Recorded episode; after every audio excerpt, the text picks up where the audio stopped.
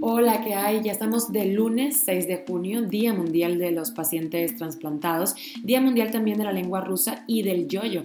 Esas son las cinco noticias que te traemos y una más, que te contamos aquí, en Cuba a Diario.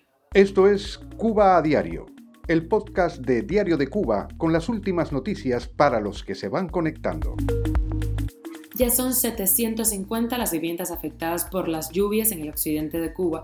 Así lo ha reconocido el gobierno cubano. Estaremos muy pendientes de lo que sucede en la isla respecto a esto. Y en Cienfuegos, numerosas hectáreas de cultivo han quedado bajo agua y decenas de casas han resultado dañadas. Y en medio de todo esto, cuando La Habana se nos cae, un arquitecto cubano ha expuesto los riesgos potenciales en la construcción de un hotel en la ciudad y el precio del dólar sube a los 100 pesos en el mercado informal cubano. La revolución impide que Cuba aproveche los altos precios del níquel, una oportunidad que se va. Esto es Cuba a Diario, el podcast noticioso de Diario de Cuba. Desde el pasado viernes el occidente de Cuba está bajo intensas lluvias provocadas por una depresión tropical y al menos unas 750 viviendas han sufrido daños, así lo informó este domingo el ministro de Economía y Planificación Alejandro Gil. La información no aclara hasta ahora cuántas de esas viviendas quedaron totalmente destruidas y cuántas sufrieron derrumbes parciales, pero como mínimo 12 se derrumbaron por completo. Esto de acuerdo con una nota de Gramma de la jornada del 5 de junio. Uno de los derrumbes ocurridos en La Habana provocó la muerte de un ciudadano de 69 años de edad. Según la información publicada hasta el momento, han muerto tres personas debido a los daños provocados por las lluvias, 158 mil familias sufrieron cortes del servicio eléctrico y 3.200 hectáreas de cultivo estaban dañadas. Tras los años de las lluvias, el gobierno ha prometido construir 107 nuevas viviendas a pobladores de El Fanguito, uno de los barrios más pobres de La Habana, aunque esos cubanos llevan décadas viviendo en condiciones miserables. Reinaldo García Zapata, gobernador de La Habana, ha insistido en definir dónde se construirían esas nuevas viviendas.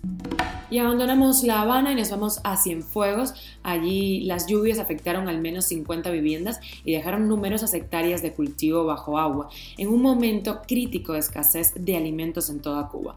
En la mayoría de los inmuebles los daños fueron parciales, concentrados en los techos de las casas. Según el periódico local 5 de septiembre, el gobierno comenzó la movilización de recursos para su venta a las familias mediante distintas formas de pago. Abreus es el municipio cienfueguero con más daños en las viviendas. Allí se contabilizan alrededor de 20 casas afectadas y estragos en unas 280 hectáreas agrícolas. Cuba a diario. Y en medio de la pésima condición estructural de La El arquitecto cubano Rafael Muñoz, radicado en Berlín, catalogó la construcción de una torre hotelera en medio del Vedado como un mal parto, pues está erigiendo al trozo modo, dice. En su blog personal, Muñoz comentó que esta construcción es un peligro potencial no solamente eh, durante su edificación en este momento, sino también en el futuro.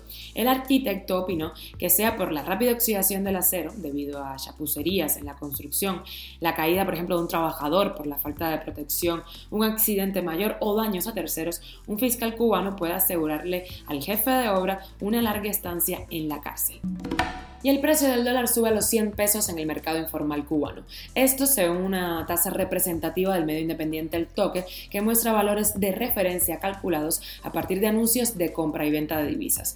En un análisis publicado en Diario de Cuba, el economista Rafaela Cruz vaticinó una remontada lenta del valor del dólar y no descartó que llegue a cotizarse a 200 pesos. Cruz explicó que la bajada que experimentó el dólar semanas atrás en el mercado negro cubano fue provocada por expectativas que no tienen relación con la economía real. Cuba a diario. Y otra de economía, el analista económico Roberto Álvarez Quiñones explicó en un artículo publicado en DDC la falta de visión del gobierno cubano en lo referente a la exportación de níquel. Comentó que el precio internacional del níquel ha estado batiendo últimamente récords históricos al punto de que el pasado 8 de marzo llegó a la cifra de 100 mil dólares la tonelada. Según Álvarez Quiñones, Cuba hoy podría estar produciendo hasta 300 mil toneladas de níquel anualmente y recibiendo miles de millones de dólares. La isla tiene la quinta mayor reserva de níquel en el mundo, con 5,6 millones de toneladas, detrás de Indonesia, con 21 millones de toneladas, Australia 20, Brasil y Rusia.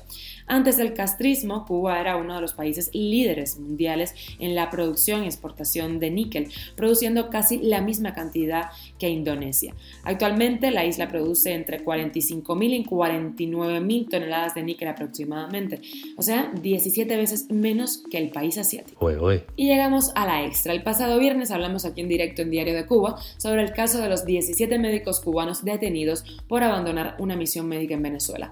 El doctor Miguel Ángel Ruano, quien reside en Colombia desde hace muchísimos años ya, aseguró que seis de los profesionales de la salud ya fueron enviados a la isla, en donde pudieran cumplir hasta, ojo, 8 años de prisión. Lo escuchamos. Eran 17. De ellos, 6 fueron transportados en el último mes a Cuba, trasladados el último mes a Cuba. Primero fueron abandonados en el aeropuerto. Ellos tuvieron que acceder incluso al vuelo. Al llegar a Cuba, no fueron recibidos por la misión médica ni por la, ninguna entidad de colaboración. Además, es importante explicar que ellos están esperando en este momento en Cuba que sean las medidas administrativas o de otro tipo que van a ser tomadas con ellos. Puede ir desde inhabilitación en el ejercicio de la medicina, la medida más común, represiva, en caso de profesionales de la salud en Cuba, o puede ir a través del artículo que bien decías, es el 369 del antiguo Código Penal modificado textualmente. O sea, fue una copia fiel del original del 369 que pasó a 176.1 del actual Código Penal que entra en vigor en el próximo mes de julio.